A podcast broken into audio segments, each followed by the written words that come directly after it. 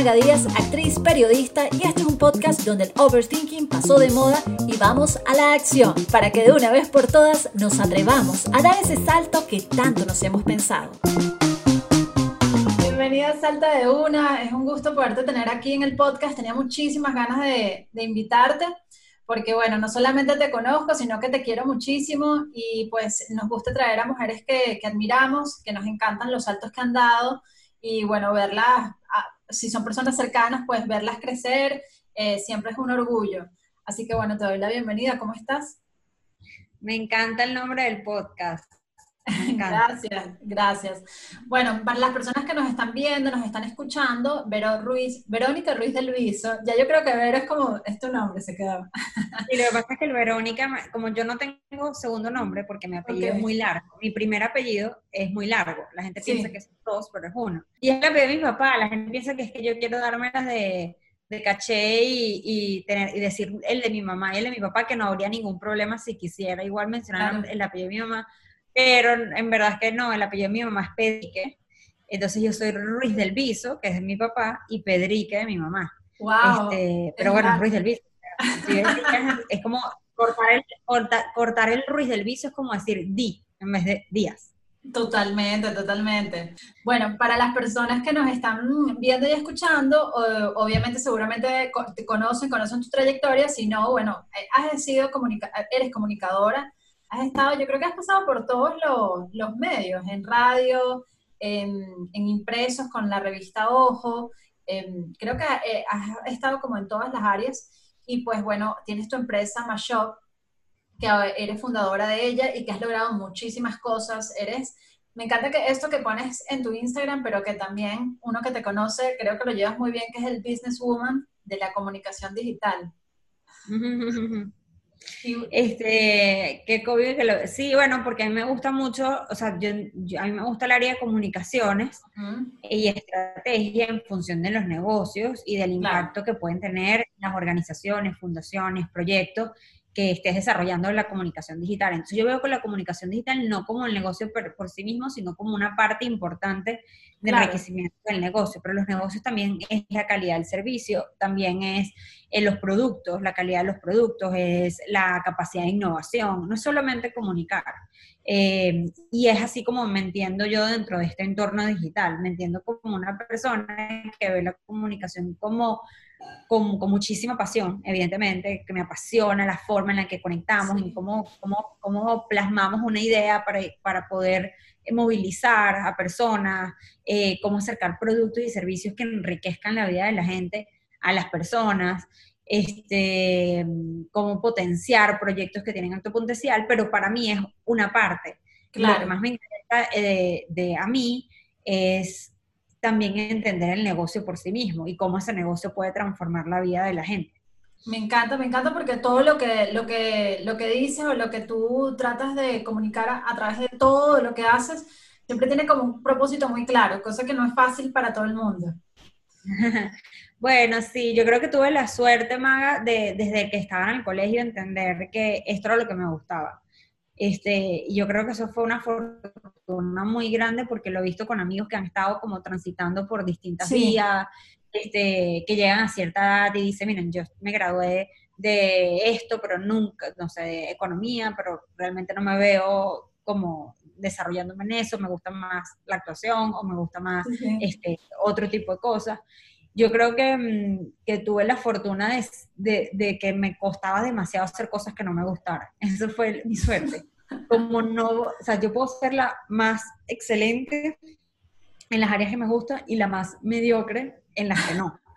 Entonces, y la verdad sí me afecta cuando, sabes que hay gente que, que no sé, que no le va, que no hace su mejor trabajo y no le afecta, porque Exacto. no es lo más importante. A mí sí, a mí sí me afecta quedar mal. O sea, para mí la felicidad no es encontrar lo que haces, lo que te gusta hacer solamente, porque capaz la felicidad para ti es formar una familia y eso está bien, punto. O sea, y eso es lo que te gusta y, para tu misión en el mundo es tu familia y eso está, está maravilloso y puede ser incluso parte de tu ADN y, balancearlo con otras cosas. Yo me refiero a que hay personas eh, que no, no les atormenta tanto el hecho de no ser el mejor en su trabajo o no compite tanto por liderar o por otras cosas. En cambio yo no, mi ADN está configurado diferente. Entonces, si yo hago cosas que no me gusten, no voy a poder ser la mejor. Claro. Y eso ya me atormenta. Eh, o voy a hacer las cosas sin ganas y voy a quedar mal. Y, y eso también por mi personalidad me atormenta también. Entonces yo me incliné hacia hacer cosas que me gustaran porque me permitían quedar bien, ser excelente, competir y liderar.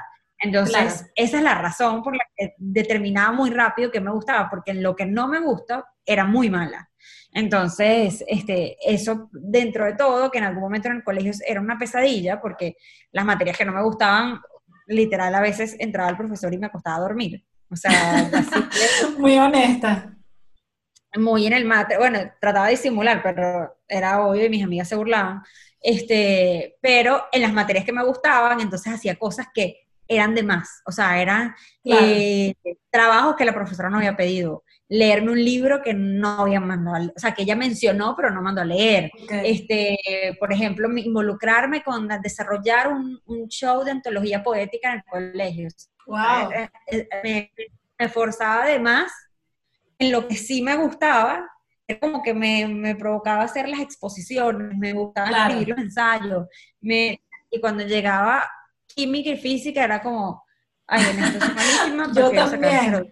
Entonces, entonces mi mamá también se frustraba mucho porque yo le, me regañaba obviamente por las materias y yo le decía, pero mamá, eh, si saqué 19 en castellano en literatura, como que que sí, pero el, el 08 aquí no me gusta, ¿entiendes? O sea, claro. está muy bien que esté en la pero este 08 acá no. Entonces yo decía, pero bueno, me gusta la química. Y decirle esto a una mujer con un carácter heavy, que era el de mi mamá, que había estudiado farmacia, eh, farmacia que es química, claro. era como, como no.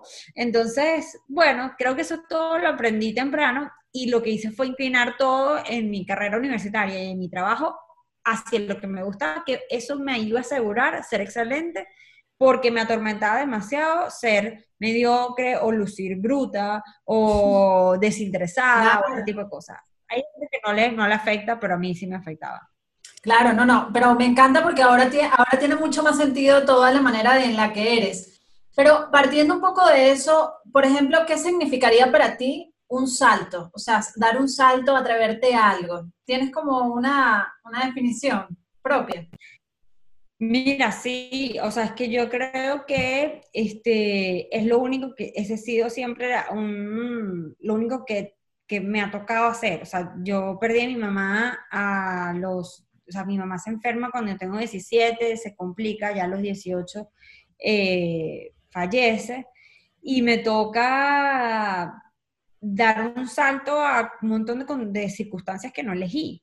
O sea, yo no elegí quedarme en una casa que no manejaba yo de un día para otro porque mi mamá estuvo enferma, pero luego se recuperó, eh, salió del coma, estuvo en su recuperación. Yo a veces pienso que si mi mamá hubiese fallecido mientras estuvo en el coma, yo hubiese estado como más preparada, pero mi mamá no, mi mamá se recuperó, salió, y pasó unos meses bien y luego súbitamente fallece. Un día yo salgo, regreso a mi casa y me encuentro a mi mamá este, que había fallecido. Entonces, bueno, ahí ya no hay, no hay otra opción, no hay plan A, plan B, te toca dar el salto. Me toca desde el momento que veo a mi mamá eh, en esa condición, me toca, primero soy la hermana mayor, me toca responder. Por, por, mira, yo lo primero, cuando me encontré a mi mamá, lo primero que hice fue voltear a ver si venía mi hermano sea, fue mi primera reacción, fue, ¿cómo va a, ver esto mi hermano? Claro. Entonces, si tú me preguntas qué es un salto, un salto es emprender un proyecto, un salto es tomar una decisión de vida de, mi vida cambió 100%. Este, obviamente emprender un proyecto es un salto, pero yo tenía unos saltos que para mí son mucho más grandes que simplemente poner en marcha una idea. Un salto literal como si me estuvieran en la cima de una torre al vacío porque no tengo ni idea qué va a ser de mi vida después. No sé si voy a poder pagar la universidad, no sé dónde está el dinero de mi mamá, no sé este, cómo, qué hay que hacer en este momento, quién llamo, se llama unos policías, se llama al, al, cementerio, quién coño se llama. O sea, éramos nosotros solamente ahí. ¿Cuántos años tenías ahí? 18. Claro.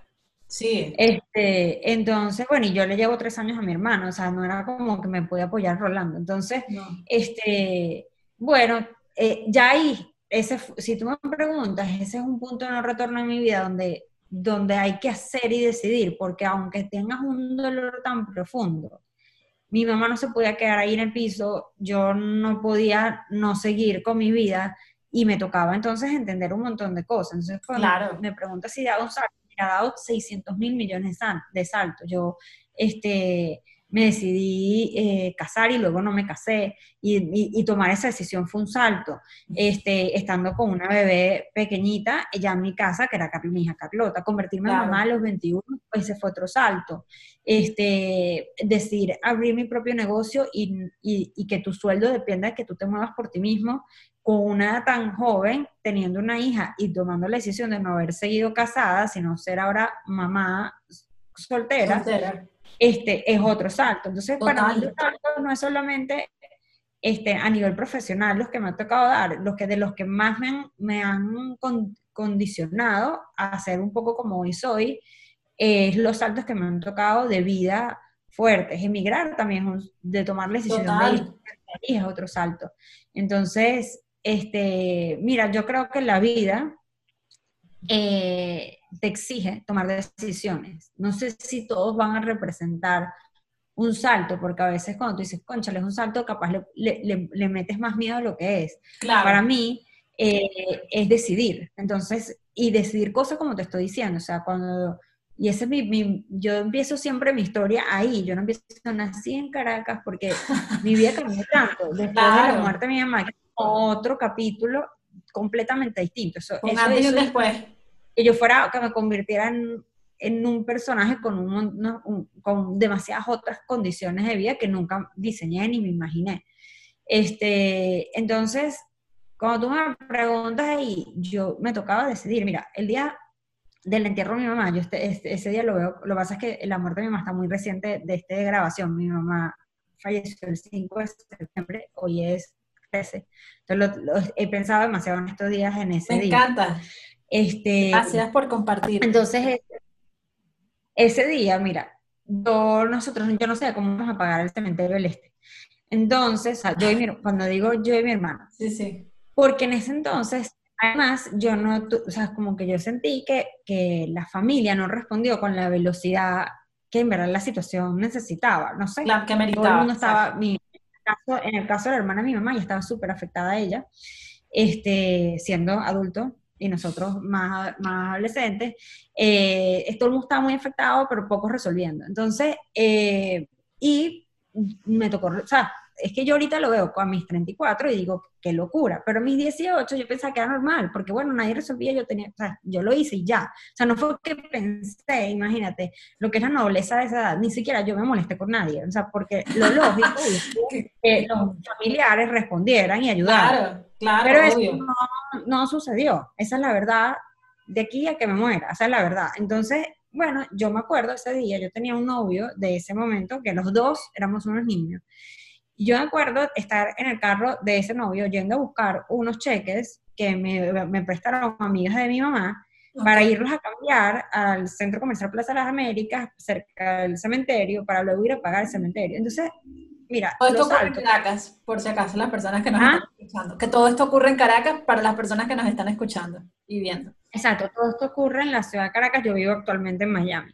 Entonces, bueno, nada, me toca ir a, eh, al, banco, este, y yo me acuerdo, todos vestidos de negro, este, éramos un grupito de amigos, todos niños, o sea, cuando todos diez y tantos. Claro, todos en, en, el, en, el, en el banco, esperando que confirmaran para poder cobrar el cheque, y yo me tuve que acercar a la persona y decirle, hoy es el, el, velorio de mi mamá, yo no estoy en el velorio de mi mamá, yo estoy resolviendo esta situación, necesito que me resuelva.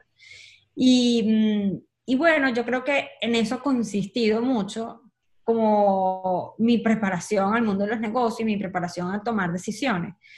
Y creo que los momentos más duros son los en que he postergado decisiones. ¿Por qué? Porque he sufrido mucho en ese proceso de postergar. O sea, como, como que, bueno, voy a esperar si la oportunidad me llega, voy a esperar si no sé quién me llama, voy a esperar si este familiar se le prende el bombillo y ayuda a sus sobrino a resolver esta situación, o mi papá a ver si responde. eso no pasa, o sea, yo entendí y decidí que yo también podía decidir y tomar como responsabilidad sobre lo que yo tenía capacidad de asumir. Sí, accionar.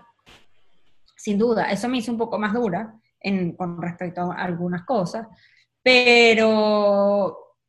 pero que seguramente hay personas que cuando, o sea, cuando hay personas que accion, accionamos más de esperar y eso, hay unos que no les gusta o les parece que somos, que, y me voy a incluir en eso, que porque soy, soy así, somos muy dominantes o somos como 4x4, y no es eso, sino que tú tienes o tenías otro contexto muy marcado que te ha hecho así, ¿no?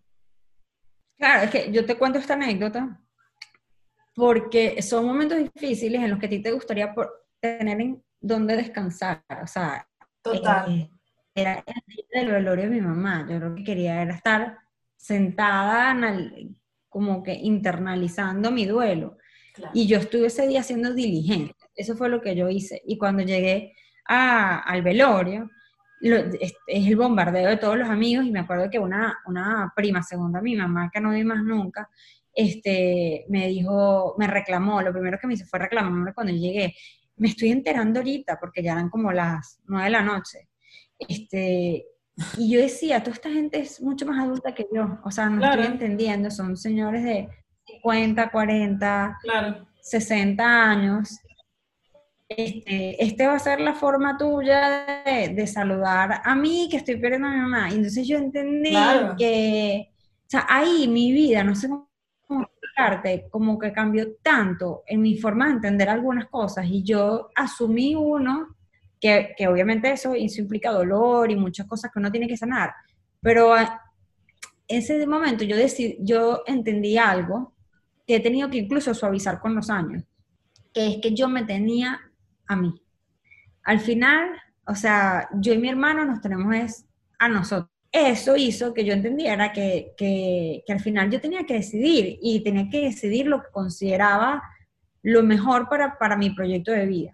Entonces, cuando la gente se pregunta, mira, cuando yo veo que ah, sufro a veces con algunos amigos que saben qué tienen que hacer para comenzar a ser felices o que saben qué tienen que hacer para comenzar a hacer lo que les gusta, pero no terminan de tomar la decisión, a veces hasta incluso por amistades. No, es que, incluso por no incomodar a los padres o no incomodar a tu pareja o no incomodar a unos amigos que no entiendo por qué eh, te afecta tanto incomodar a unos amigos, si la, si la decisión es para tu vida. Eso a mí me costaba entenderlo. Con los años he desarrollado empatía también con, con, respecto a eso, porque yo entendí que era que yo no había crecido con eso, yo, yo no le debía nada a nadie porque nadie estaba ahí. Entonces, no, o sea, ya no tenía nada que demostrarle a nadie, o sea, ya yo estaba en, en modo hacer. Pero lo que sí aprendí de esas circunstancias particulares que me tocaron es lo importante de decidir. Y me ha tocado tomar decisiones que me ponen en, una, en situaciones muy incómodas. Me ha tocado tomar decisiones como no seguir en una sociedad. Por ejemplo, a mí que estoy en el área de los negocios. Eso pasa. Eh, hay que normalizar hace sociedades que funcionan y sociedades que no. Y hay cuentos de aquí a la China, de socios que se han separado, que se han unido, no sé qué. De tomar una decisión como esa y, sentarte en una mesa de puros hombres, porque además siempre he tenido, son socios hombres, de, de, de hombres, y decir, mira, yo no quiero ser más socia de esta persona eh, no es este, fácil. ¿Qué vamos a hacer? Pero no es fácil, porque más fácil era mantenerlo como estaba. Total, tienes un ingreso mensual, no tienes que entrar en un conflicto, no hay no abogados ni papeles de por medio. Pero eso implica que si no decido ahorita, puedo arrastrar el problema seis años, cinco años más, siete años más, y no te das cuenta, Maga. O sea, pasa el, pasa el tiempo y tú volteas y dices, ¿qué, ¿qué, ganas? Que esto pudo haber sido una conversación, una decisión hace tres años. No tengo por qué arrastrarlo hasta ahorita. Bueno, es, como un divorcio. Una sociedad es como un divorcio tal cual. Claro, pero y ahora también desde la empatía, conmigo misma también, hay cosas que uno posterga porque no quiere sufrir. La gente no sabe. No enfrentarlo. No, que, porque también tú dices cuáles son los costos de esto. Y, quizás yo aguanto un poco y al final lo que vas haciendo es como, como engañándote, como que traicionándote a ti mismo por mucho tiempo y al final llegas al mismo lugar, este, porque no lo decidiste, porque no tomaste una decisión. Hay algo bonito de todo lo que dices, que viéndolo así, realmente tu mamá ha sido como una gran maestra porque más bien te puso, eh, se, se me, me, me, conmoviste muchísimo con lo que dijiste, porque realmente te dio algo muy importante que mucha gente se la pasa la vida buscándolo, que es ese, ese, ese empujón, ese wake up call, por decirlo así, ¿no? Que tú dices que hay amigos que esperan tanto por, por, por otra cosa, un familiar o algo, quizás porque no les ha tocado de una manera tan, tan ruda o tan tajante tomar una decisión, ¿no? Pero, pero eso me gusta mucho porque creo que es muy sincero a la hora de, saltar, de tomar una decisión, de arriesgarte.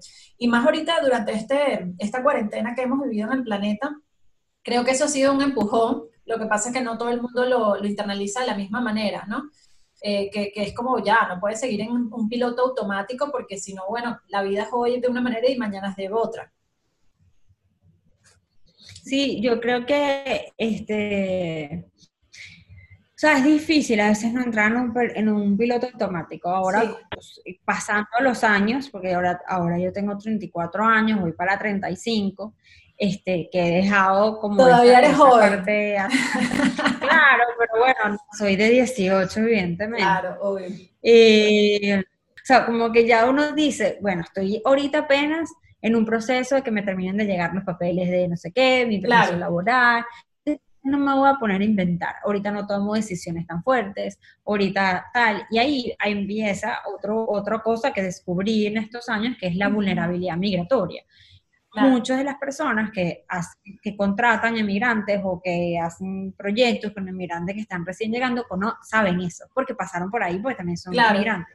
Y dependiendo de la personalidad y, y- y como la construcción psicológica de cada persona y, y todas sus conductas, hay unos que abusan o este, se aprovechan de esa situación de migratoria de la gente. Entonces dicen, bueno, en este momento tú no vas a renunciar a tu trabajo, tú te la vas a calar porque tú lo necesitas.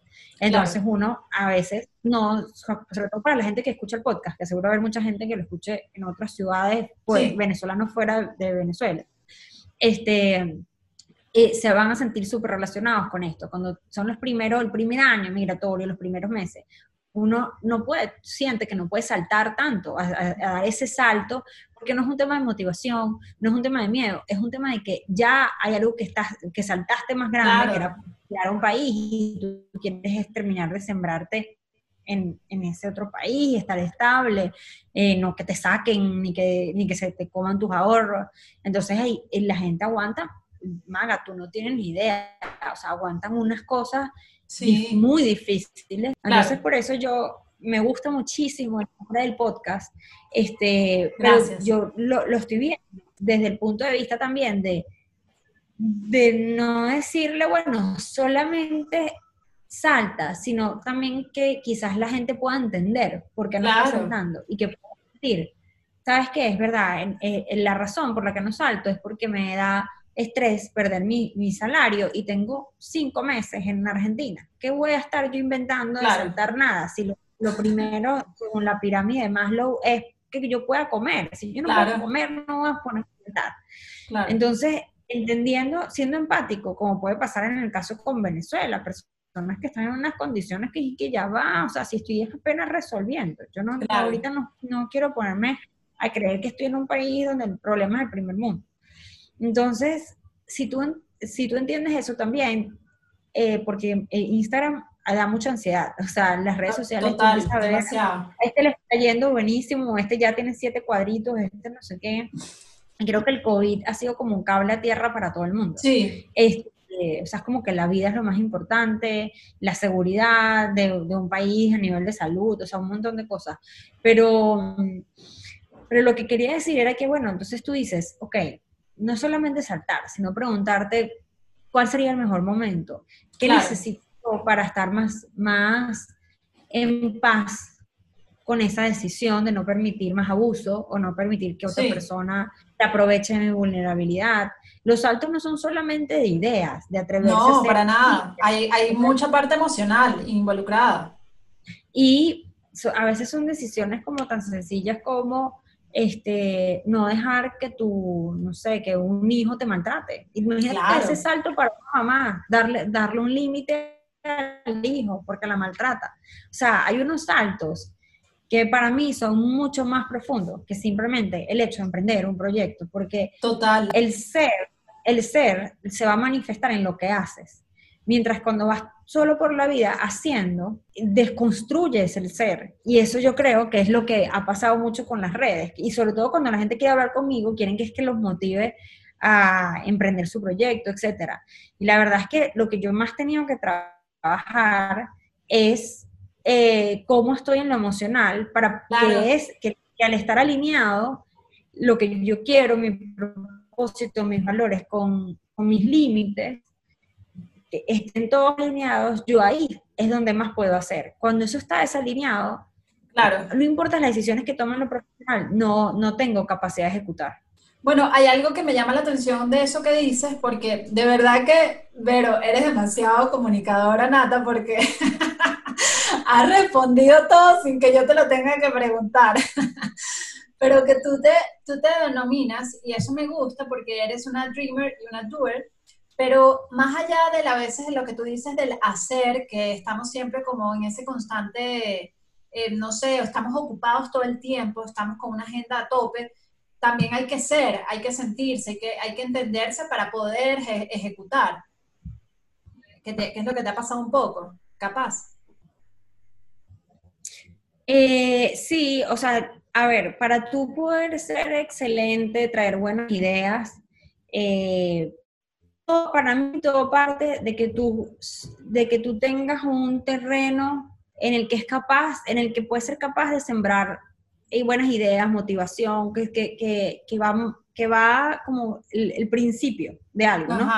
Para que esas ideas se manifiesten, para que esa motivación aparezca, tiene que estar muy alineado dentro de ti otras cosas. Claro. Como por ejemplo, que tú estés en paz, no necesariamente feliz, muerta la risa todos los días, pero que tú estés en paz con, con, con lo que te está pasando actualmente en tu vida.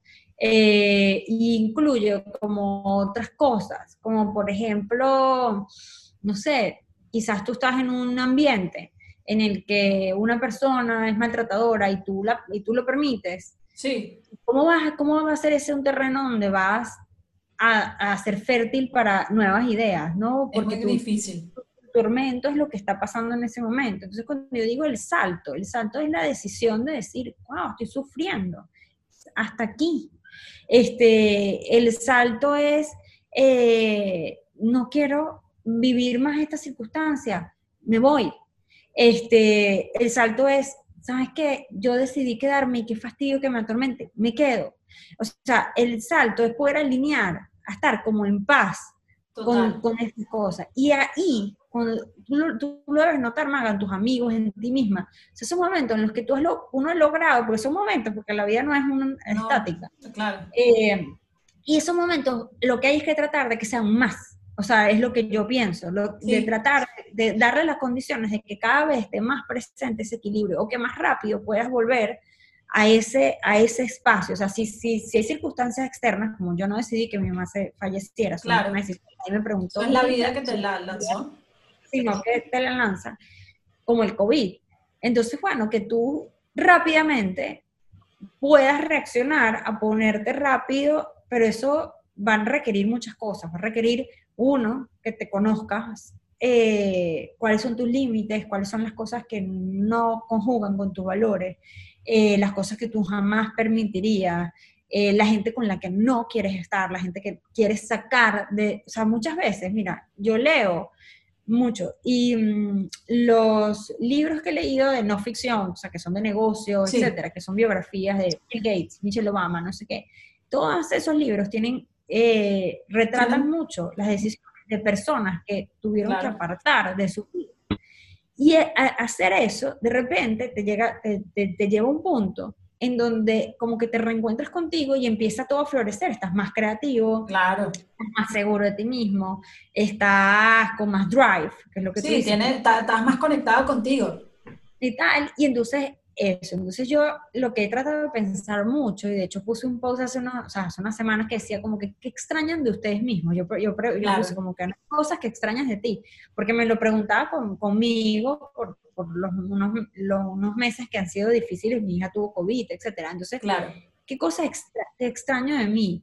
Y como que volver un poco a, buscar, porque este es un año que es muy exigente, el 2020 exige nuevas ideas, exige que tomes decisiones, exige que mandes al carajo un montón de vainas. Entonces, y cuando logras como ponerte en ese, en ese path, o sea, en, esa, en ese camino, empiezas, bueno, lo primero es, no sé, renunciar a esto o enviar mi currículum por primera vez a esto o llamar a esta persona y perder el miedo a decirle, vamos a inventarnos este proyecto o lanzar un podcast o lo que sea, de repente se empieza como a alinear todo y ese salto tiene mayor sentido y eso se multiplica en creatividad, etc. Para mí es la mezcla de las dos cosas. ¿eh?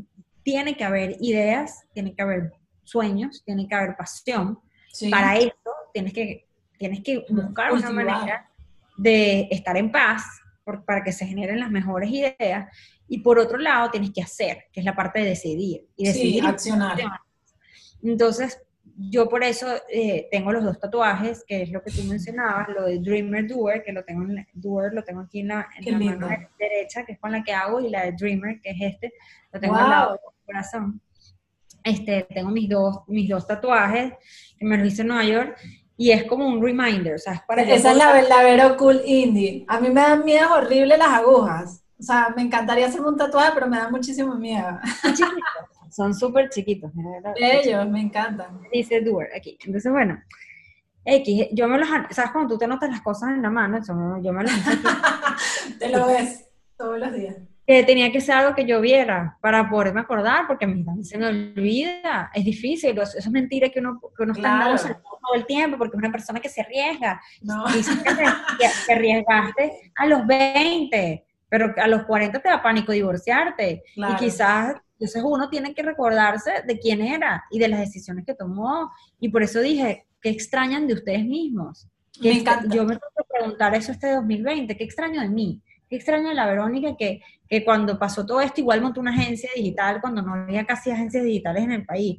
¿Qué pasa la Verónica que, que, que carajita de 21 años iba a empresas polar a presentar y no, no le importaba si iban a decir sí o si no, sino hacerlo?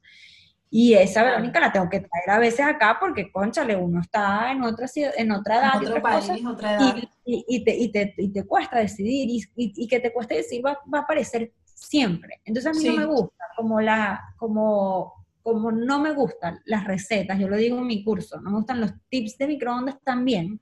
Claro. Pero no funcionan siempre. Lo que me funciona a mí no le va a funcionar a todo el mundo. No, no me venir a del emprendimiento. El emprender es jodido.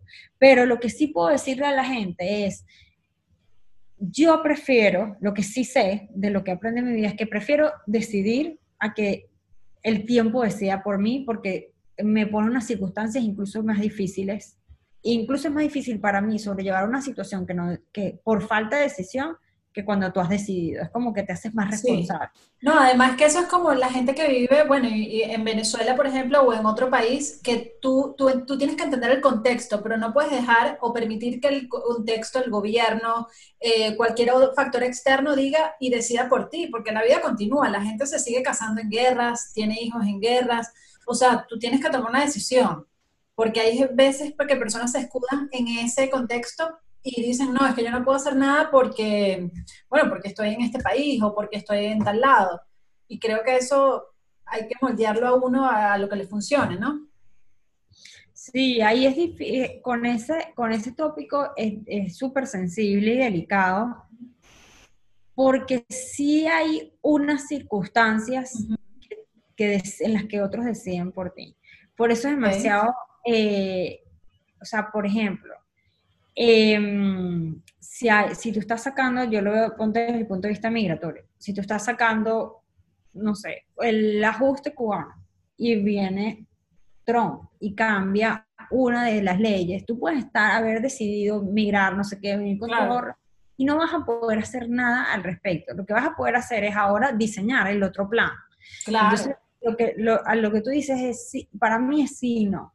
A veces eh, y lo voy a usar otro ejemplo para no ponerme tan, tan delicado con el tema de Venezuela, pero por ejemplo, dicen, a mí me, yo a mí me gusta mucho hablar el tema de género, soy súper me encanta he decidido, etcétera, pero eh, tampoco podemos ser ingenuos de que, de que, por ejemplo, a mí me pasó una discusión con unas personas en un curso que yo estaba haciendo en la OEA.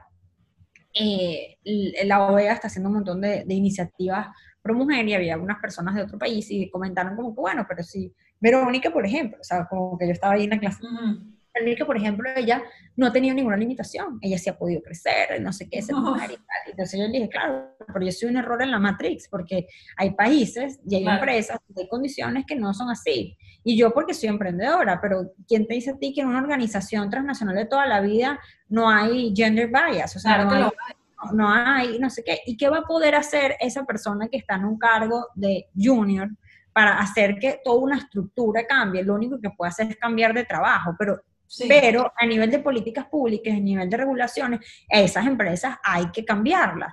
Y, hay, y, es un problema que, que, se tiene que tocar de raíz, porque uno no puede pensar que el problema de género se va a resolver solamente porque yo no trabajo aquí porque son machistas, ¿no? Incluso denunciar, incluso trabajar porque se fomenten leyes. Es decir, con el caso de, de Venezuela, y, tomando esto como, como referencia, para mí es, sí, nosotros como venezolanos nos toca también decidir cómo va a ser nuestra vida y, superar esas condiciones. Pero en paralelo hay que trabajar porque esas condiciones no más existan. Ahí está la parte difícil. Entonces, tú dices, no, porque es que no va a decidir Maduro, este, si yo puedo o no puedo, pero sí te va a poner muchos obstáculos. Entonces, hay que seguir trabajando. Claro, porque eso no, hay gente, perdón, hay gente que ha puesto en pausa muchísimas cosas porque hasta que no salgamos de este gobierno en Venezuela no va a pasar nada. Y es muy fuerte porque tú no sabes cuántos años de tu vida te va a costar eso. A eso es lo que yo me refiero. Hay gente que ha puesto en pausa casi toda la vida. Y es como, pero ¿cómo hacen? Claro, porque es que pausa no es igual a decidir.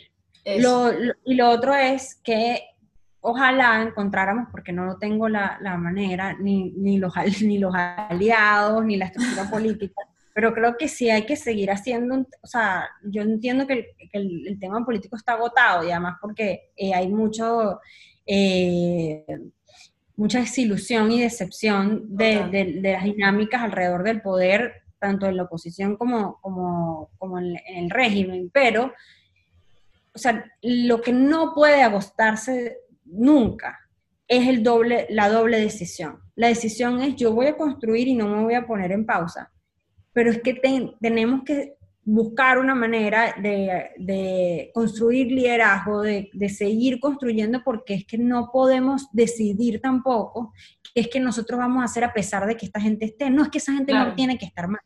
O sea, ese, ese es el punto. O sea, porque sí afecta sí afecta un montón de venezolanos porque al final no es la vida de uno, no es la clase media, es un no, es, es, un, es un país, porque entonces si yo digo, no, yo sí, yo sí puedo, porque yo hoy decidí que sí puedo comprar gasolina en 20 dólares. Ajá, pero eh, yo no vivo solo, o sea, yo no vivo en una isla. En, este, en, Venezuela hay gente que no puede pagar gasolina en 20 dólares. En, Venezuela hay gente, en, el resto del país que no ha tenido luz en no sé cuántos días. En Venezuela hay gente que está en Maracay con una situación súper difícil. Entonces sí, te toca a ti decidir por ti y está muy bien porque además tú no puedes poner en pausa tus años de vida. Eso no es una, eh, un país por cárcel, o sea, es darle adelante, construye. Pero ¿cómo entonces aquellos que tengan la capacidad, no todo el mundo, de ver cómo construir liderazgo, fuerza, para, porque sí tiene que haber, no es que no afecta, afecta en todo. el que, el poder esté en manos de estas personas. Entonces, el poder no puede seguir en manos de esas personas. Principalmente en la parte emocional, porque realmente si tú, o sea, si te pones a analizar todo, la parte emocional de todos está en juego. Y eso es lo más eh, delicado porque ahí puede ser que la gente le quites las ganas de aspirar a otras cosas o de que puedes hacer un cambio. Es, es, que puede ser, en cuanto tú vas a, comunidades en donde ya la gente perdió esas ganas, Maga. Claro, sí, sí, es, que es muy fuerte. Es, una desconstrucción de hace muchos años. Y yo entiendo que en, la dinámica del día a día, porque además tengo proyectos y, todavía tú sabes que, trabajo mucho con Venezuela en, el día a día, este, pero en el día a día tienen que estar esas dos, esas dos objetivos, el objetivo tuyo de decidir y construir tu vida y el objetivo de, bueno, cómo yo ayudo o cómo ¿dónde podemos ir construyendo liderazgo? Porque dices que estoy agotado, ya cuánto es liderazgo. Claro, pero es que la situación no ha cambiado. esta gente está atornillada en ese régimen y no, y no sale. Pero lo que sí no quiero es creerme yo el cuento ingenuo de que no va, de que yo puedo decidir sin que me afecte, eventualmente me va a afectar. Eventualmente va a ser un día que quiera agarrar el carro y no va a haber gasolina. Claro. Me afecta mi dinámica del día a día. Entonces, puedo tener la mejor disposición, puedo tener la mejor actitud, pero también tengo que desear y buscar también cómo trabajar para que se construyan unos liderazgos que eh, puedan. Claro, algo global. Quizás suena muy romántico, pero dime tú qué otra opción. No, no, no, claro, es que todo lo que uno también decide hacer por uno mismo también tienes que ver cómo afecta a tu entorno. Yo creo que sí, ciertamente todos tenemos que buscar una manera de, que, por ejemplo, esas cosas no se repitan. Mira, Vero, me encanta que te apasiones con esto y justamente lo que te quería preguntar era que parte de todo lo que es este, este, este, esta ola que ha habido cada vez más, que espero que no sea una cosa de una moda, sino que sencillamente se establezca, de empoderarse, pero empoderar a, la gente en general, a los humanos, a las personas, todo el mundo se empodera, no es una cosa solamente femenina, no, todo el mundo necesita empoderarse, tomar decisiones, como tú lo estás diciendo. Hay, hay algo que me gustaría eh, comentar, porque por ejemplo, durante toda la cuarentena en el mundo, bien sea que en el, podcast lo escuchan hombres y mujeres, eh, todas las personas, distintos géneros, han aumentado los femicidios. Y, por ejemplo, también ha aumentado la violencia de género y esto se debe también a muchas estadísticas, pues porque, bueno, hay como una codependencia económica con parejas, hay personas que, bueno, los agarró fuera de base toda esta, esta pausa, vamos a decir, esta pausa en el planeta.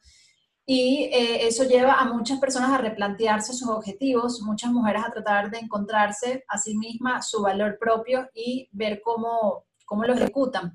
Y algo que me gusta mucho es que, mm, no sé si fue en una de las clases tuyas o en algún post que lo leí, que tú comentabas que la manera más, más interesante de empoderar a, yo creo que a todo el mundo, pero en este caso a mujeres, es empoderarlas desde su parte financiera. O sea, que sean independientes, que puedan hacer. Y, yo sé que el año pasado hiciste este, este programa EXMA, que fue muy chévere, y creo que todo está ligado con eso. ¿Qué piensas de esa situación?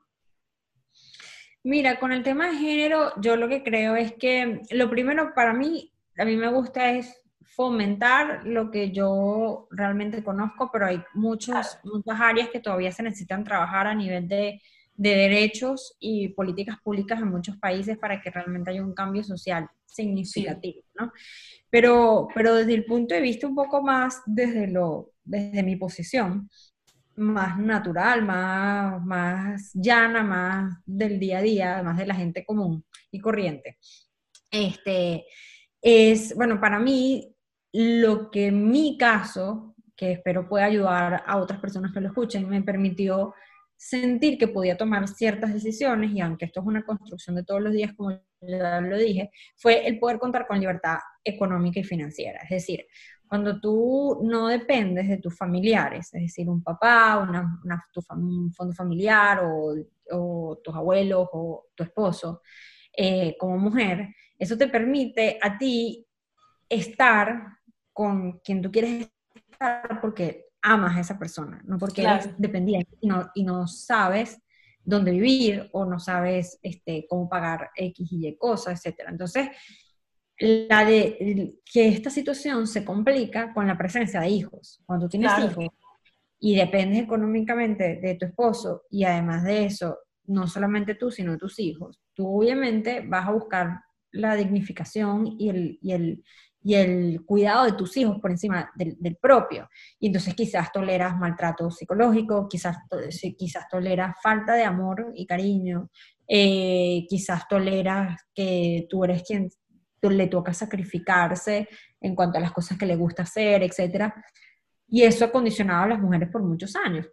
Entonces, algunos hombres se incomodan cuando, cuando escuchan eso, porque y hay chistes y, y me ha tocado como, como, gracias a las redes sociales, a que me sigue más gente de la que conozco, gracias a Dios en los entornos donde yo crecí, no, no siento que tuviera tantos amigos tan machistas tan cerca de mí pero esos amigos tienen amigos y, y, y, después, con los años, cuando fui creciendo, fui conociendo gente de todo tipo. Entonces, claro. escuchaba chistes que me parecían que eso no da risa. Este, o escuchaba como hablaban de una mujer como, como, ah, ok, o sea, como, no sé, frases tan sencillas como que, bueno, y si no la premio bueno, ajá, pero ¿cómo que las preñas? O sea, este, ¿quiere, ¿esa persona quiere tener hijos cómo es que la cosa? O sea, es una cosa tuya para tú tener, procrear claro. como quieres.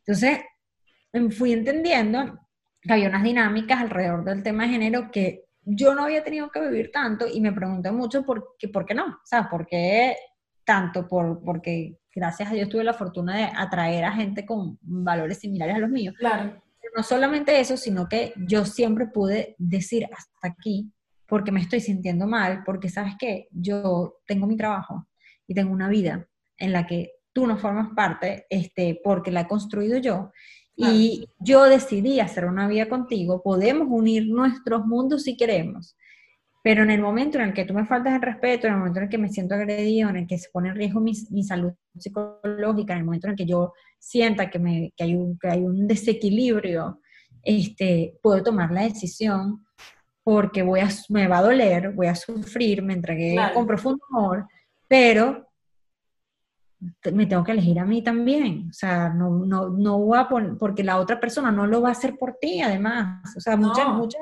de las relaciones que son este, así desequilibradas con respecto a las mujeres. El hombre eh, que tiene esa esposa o que tiene esa novia no, no se sacrificaría así. No, jamás. Y, entonces, pues, y, y a veces pasa incluso entre mujeres, maga, o sea, entre eh, personas que atan a una amiga con dependencia económica. Yo vente para acá, múdate para Argentina, que yo te ayudo y luego como que de alguna manera someten a esa persona, tú te sorprenderías, porque como yo hablo tanto de esto, la gente me escribe de regreso.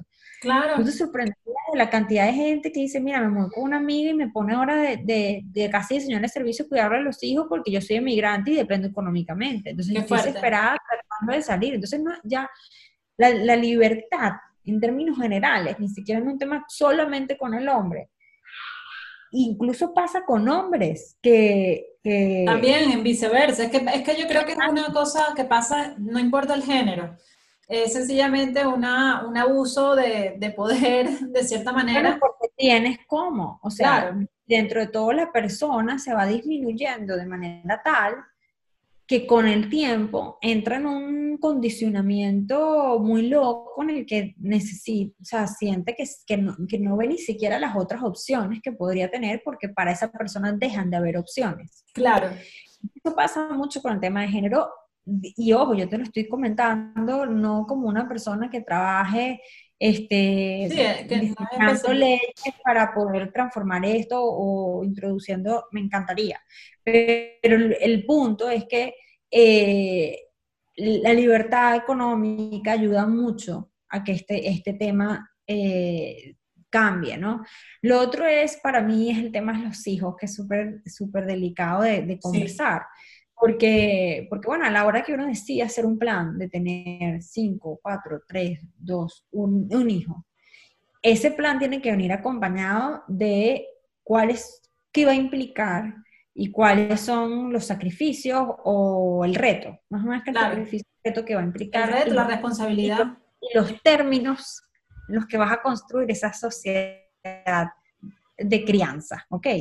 Este, y yo lo veo bien, yo lo veo mucho desde el punto de vista incluso de los negocios, o sea, cuando tú decides armar un, proyecto que, pretende crecer con los años, es como empezar un matrimonio y como tener un hijo, bueno, dos, personas se asociaron o tres personas y deciden alimentar y enriquecer y, todo lo que sale vamos a, a volverlo a invertir en este proyecto, etcétera. Y cuando tú comienzas a ver que ese socio no va contigo por el mismo camino, no sé, cambiaron cosas en la vida, los valores no son los que tú pensabas, tú no conoces un socio hasta que empiezas, igual que pasa con un matrimonio, que bueno, no es lo mismo los seis primeros meses de casado cuando tienes tres años, cuatro años, cinco años juntos. Entonces ya tú tienes que, entonces tú puedes decir, wow, más bien me sorprendió este socio, vamos a hacer todo juntos y son las sociedades que son una maravilla. O puede ser, por ejemplo, alguien que tú digas, mira, ¿sabes qué? Yo tengo que replantear el plan de familia porque esta persona me ha, estado demostrando por este tiempo que es de esta manera. Entonces, ¿cómo yo eh, voy a tomar más decisiones de otro, otro hijo, etc. Y yo siento, por, por, las conversaciones que he tenido con muchísimas mujeres cuando hablo de, este, de estos temas, es que incluso los hijos se convierten en, se toman como una decisión distinta a lo que realmente es. O sea, voy, a, tener este, este, otro bebé para salvar mi matrimonio. Y bueno, a mí es un grave error. Bueno, yo, yo lo respeto, pero es que a veces siento que le ponen una responsabilidad a un, por ejemplo, en este caso, un bebé que está por venir, que la tienes que resolver eres tú. ¿Qué piensas? Porque yo siento que desde el enamoramiento, el amor y las decisiones así, o sea, no soy tan dura como que, le ponen la responsabilidad. Creo que es que no, no, ay, es que uno, eh, o sea, el, ese es el problema, no tener eh, todo, o sea, no estar bien. Bueno, y puede no estar bien desde Bill Gates hasta el hombre más feliz, entre, entre comillas, del mundo. Hay momentos en los que uno no está bien. Y llega un momento en los que sientes profunda desesperación. Esta persona no me ama, lo que sea, o está con otra tipa, qué sé yo. Y entonces decides, voy a buscar un, un hijo porque esto nos va a estabilizar. Y resulta que eso más bien te complica a ti. O sea, te pone ahora a la hora de otra responsabilidad y etcétera. Entonces, en vez de analizar eh, estás como dándole demasiada fe a esa otra persona que no te has demostrado tantas cosas como para tenerle tanta fe. Totalmente. Tomar una decisión de eso. Y entonces, ese es el tipo de conversaciones que cuando tú hablas del tema de género y lo pones como que hay que empoderarse, coño, no se sabe por dónde empezar, porque hay una hay mujer, muchas cosas. Hay una mujer que está en su casa con tres hijos, ya, ya toma esa decisión y ahora ¿qué hace para empoderarse? Está por otro lado otra persona que, que, que no, no tiene ahorros y no ha podido no sé qué. Y por otro lado está otra persona que resulta que ha tenido maltrato físico desde la era de sus padres y ahora se lo permite a un psicópata que vive con ella. Y está otra persona que piensa que en el trabajo los, los hombres son los que toman mejores decisiones porque son mejores emocionalmente, pero ponlos frente, frente al televisor y que pierda su equipo de fútbol para que veas cómo la, la inteligencia emocional no es tal. Entonces, este, son los únicos que toman excelentes decisiones. Entonces, en las... Es muy, es muy profundo el tema. Exacto, es, es muy profundo el tema. Entonces, para mí, las bases son, con el tema de los hijos, que los hijos van a condicionar tu vida y no, y no hay manera que tú te desprendas de esa, bueno, sí la hay, pero tienes que pasar por un dolor muy, muy arrecho y, un estado psicológico muy malo para abandonar un hijo, pero van a ser tu responsabilidad. Y el otro lado es la, libertad financiera. La libertad financiera te permite tener otro tipo de conversaciones, otro tipo de conversaciones. No, o sea, no me falta el respeto, porque porque no me gusta estar con una persona que me falta el respeto y como, y como la otra persona sabe que tú estás es porque quieres estar, no porque dependas. Entonces le va a tocar también entender sus límites. Este, eso para mí yo creo que son las dos cosas que puedo decir. No es que no tengan hijos, yo tengo una hija. Y, la tuve, y, la tuve súper chica. Pero lo que quiero es, todo el mundo me pregunta, y bueno, ¿y por qué no has tenido más hijos? Entonces yo digo, bueno, porque hay cosas que, que, que, hay otras cosas aparte de, claro.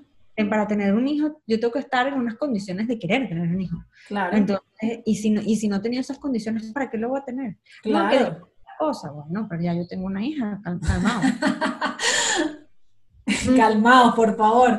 Mira, pero eh, algo que también aprovechando que, de que siempre hablas de todo la, la comunicación a nivel digital, bueno, hay, siempre, siempre va a haber gente en pro y en gente en contra eh, que dicen, ay, que esta moda del empoderamiento, que toda la cosa de, la, del, género, y, y, ya llega como que estrillado, como que se pone como en un tono de burla. Yo particularmente pienso que, o sea, eso entiendo cuando la gente hace esos comentarios, los respeto porque siempre va a haber gente que les gusta y gente que no, pero también siento que mm, se banaliza mucho el tema, porque fíjate, todo lo que tú me has comentado aquí eh, eh, eh, tiene demasiadas aristas, y no solamente a nivel femenino, masculino también, porque hay hombres que, que, que son abusados también. ¿Qué piensas de esto de que, que es una moda, pero, pero qué fastidio, otra vez fulano hablando del empoderamiento? Lo que pasa es que hay personas que tienen quizás mayor empatía porque conocen de otras mujeres u otros hombres que han estado en situaciones de riesgo. Y bueno, cuando uno sabe las situaciones, uno, uno, sabes, eso, eso pega y dices, la situación es bien complicada, porque es una cosa de creencias, de muchos años, de generaciones. Mira, yo lo que creo es que, o sea, mm, a esa gente que poner, ¿qué pesa más? ¿A la gente que estás ayudando o la crítica? Si pesa más el que piensa que el empoderamiento está trillado, ay señor, o sea, esa gente no me, no me hace ni aquí. Porque la verdad es como alguien que diga, ay, ya están cansones los venezolanos. Sí, pero sigue habiendo una situación crítica en Venezuela, ¿entiendes? Entonces, esta, a mí me toca porque yo estoy afuera. Entonces, ay, ya, qué fastidio van a venir los venezolanos con su problema. Es que el problema, a ver, cuéntame más, ¿el problema está solucionado o el problema sigue? Entonces, yo no, yo no pongo eh, en, en duda si el problema sigue o no sigue. Porque entonces nos preguntamos si el problema con respecto a la mujer sigue o no sigue. ¿Se ha visto que se ha solucionado? Si no se ha solucionado, hay todavía mucho por hacer. Yo no voy a poner ese tipo que me, me haya dicho, no, qué fastidio los venezolanos. Yo voy a dejar de seguir trabajando por mi país, por crear conciencia, por hablar de democracia, no va a pasar.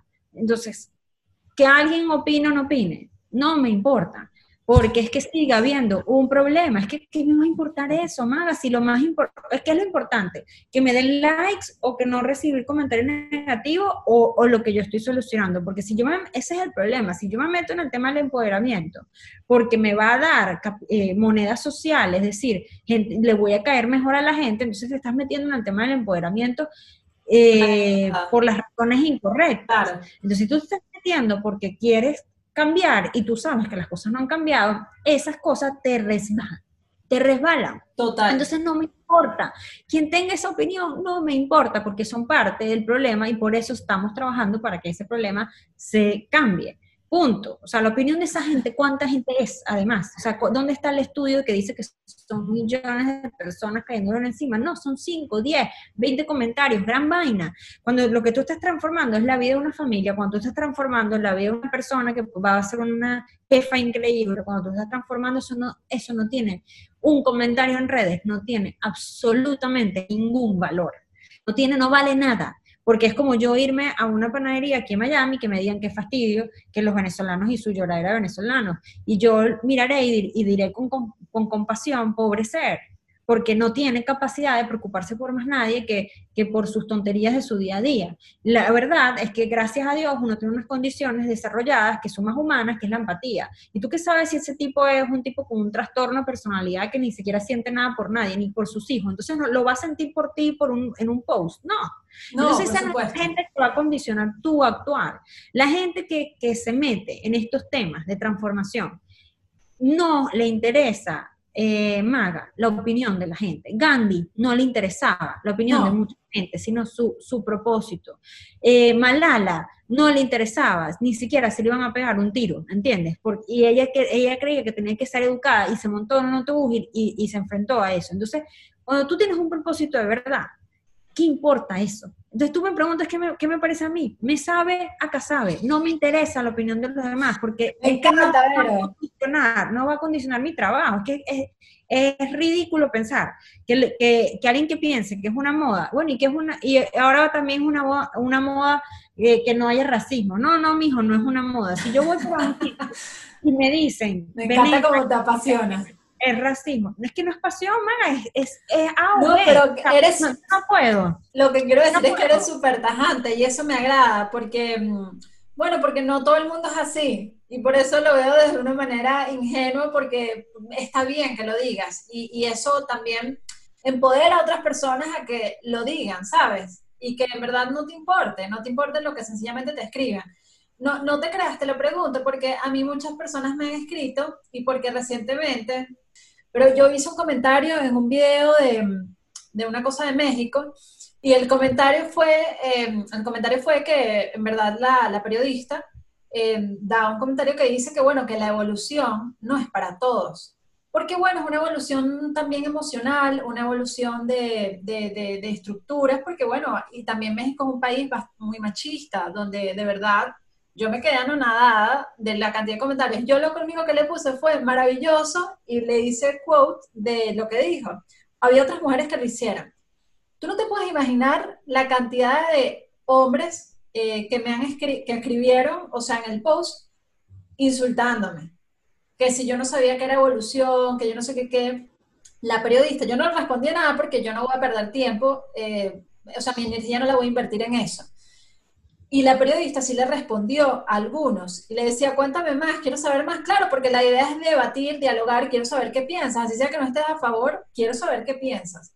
Pero la manera tan eh, violenta que, que, comentaban, yo, yo me sorprendí porque fue un comentario, o sea, educado, un comentario bastante genérico, y decían que era, bueno, que, que, que, la violencia nosotros la propagábamos y entonces por eso empiezan con toda la cuestión del, del, del feminismo que está, feminismo es eh, la igualdad de derechos entre mujer y hombre.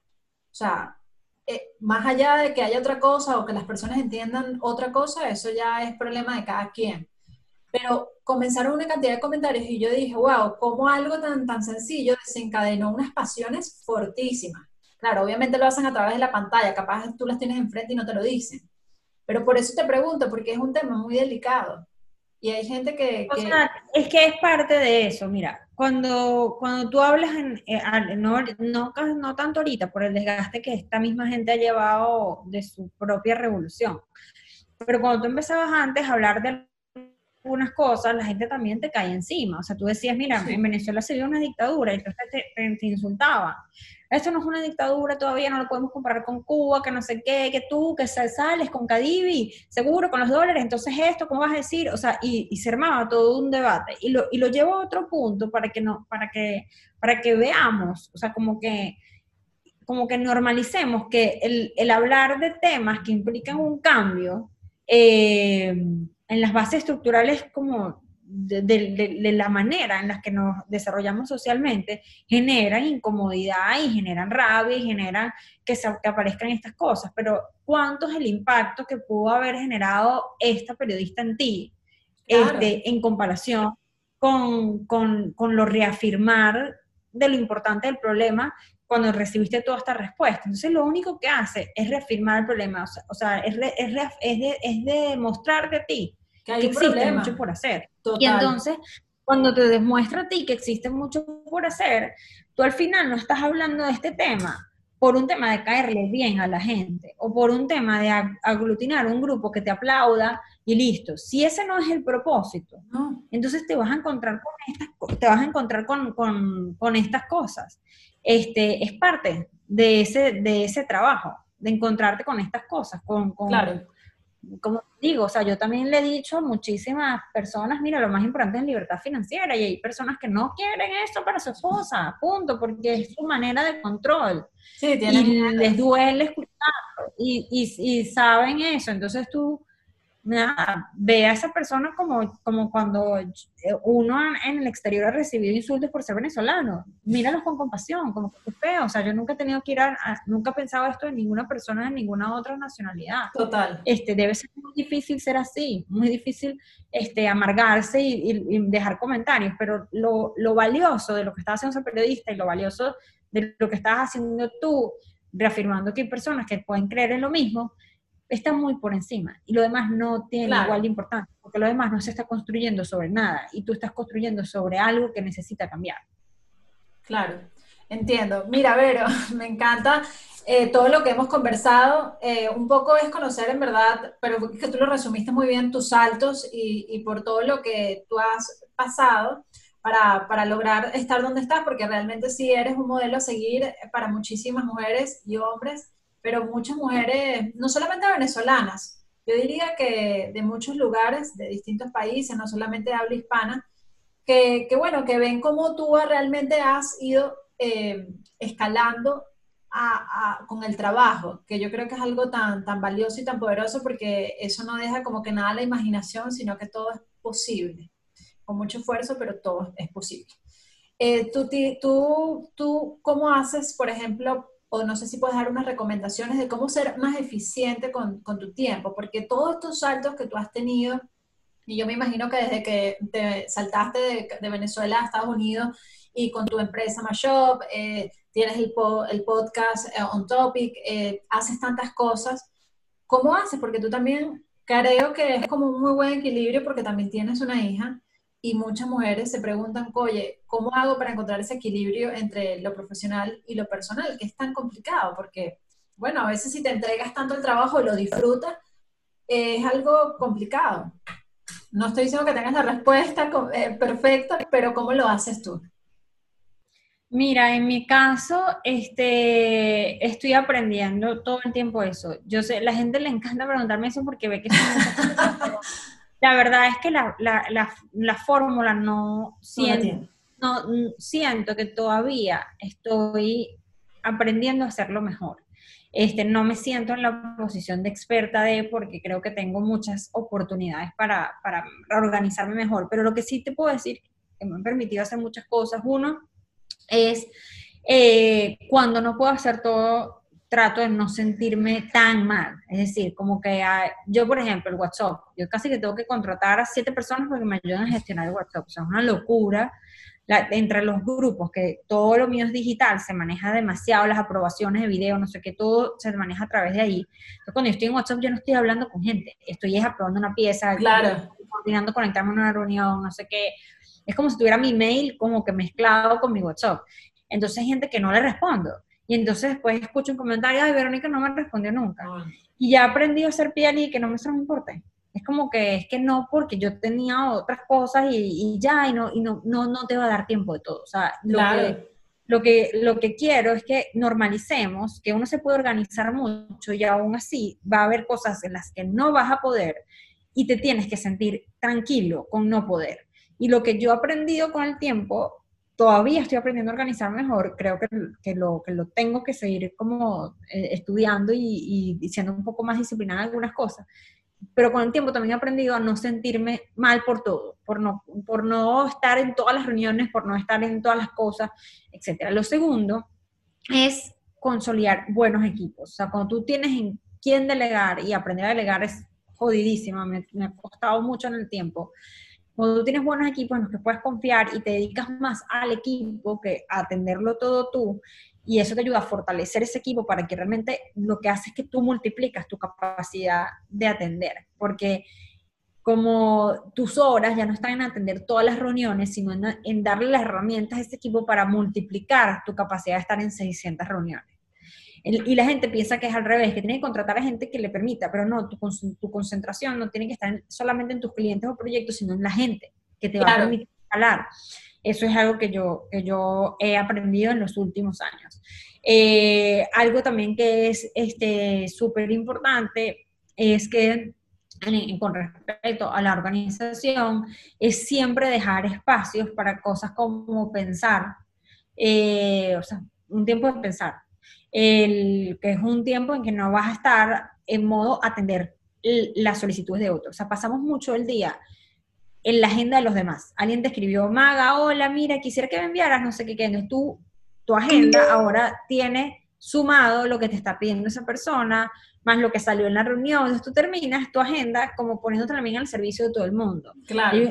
Ciertos espacios que no puedes flexibilizar tanto eh, con los demás. Cuando trabajas con mucho equipo, yo que tengo ciento, ya en el bootcamp son ciento y pico personas. Es buenísimo. Tenemos cinco minutos para hablar tú puedes, está bien que puedes decir, hoy no, no tengo cinco minutos hoy, tengo cinco minutos en la noche, o cuéntame de esta manera, etcétera. O sea, hay veces que toca decir porque si no tu agenda es la agenda de todo el mundo. Sí. Eh, pero me falta mucho, y, y siendo 100% honesta, en encontrar los espacios, sobre todo uno de los cambios que quiero, que estoy intentando hacer, es los espacios de, generar más vínculos en, mi matrimonio, o con mi hija sí los tengo, pero como que aún pueden ser más. Entonces, creo que esa organización no es tanto en ser excelencia en la casa, y creo que ha sido el área más débil del 2019-2020. Claro. claro, es que yo me imagino que debe estar muy full.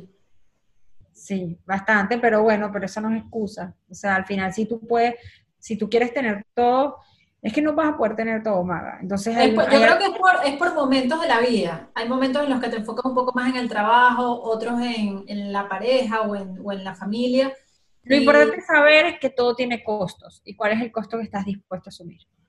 tienes alguna canción que te haya acompañado en algunos de estos saltos. Creo que el salto más poderoso, pues bueno, tú, tú, me lo dirás cuál es, pero lo que me contaste de tu mamá, que fue el antes y el después, no sé si hay una canción que siempre te recuerda como ese momento o que es tu, como tu mantra en momentos, eh, vamos a decir, con mucha, con mucha emocionalidad o que te vas a lanzar algo.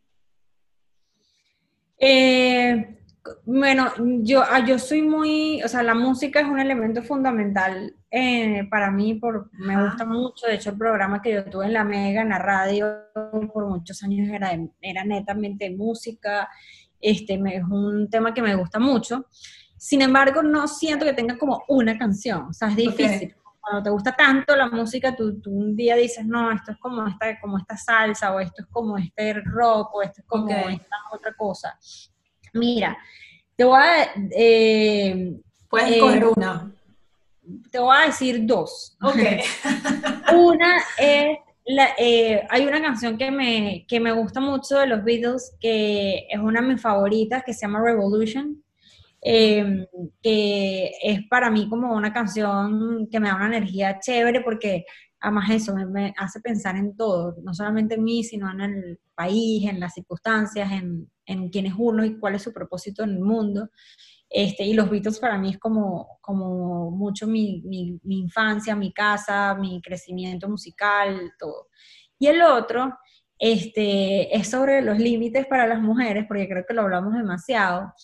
Hay, una, hay una canción que cuando, cuando, cuando en un momento de mi vida entendí que, a algunos hombres les cuesta demasiado el tema de, los límites que tú tienes, sobre todo porque quieres hacer cosas, porque tu trabajo también es importante, porque enamorarte no es el centro de tu vida, o cosas así, que, que, que no, no, es Andrés Calamaro, no me acuerdo el nombre exacto, pero eh, debe llamarse como solamente te dije que no, o yo no quise lastimarte, una de esas dos.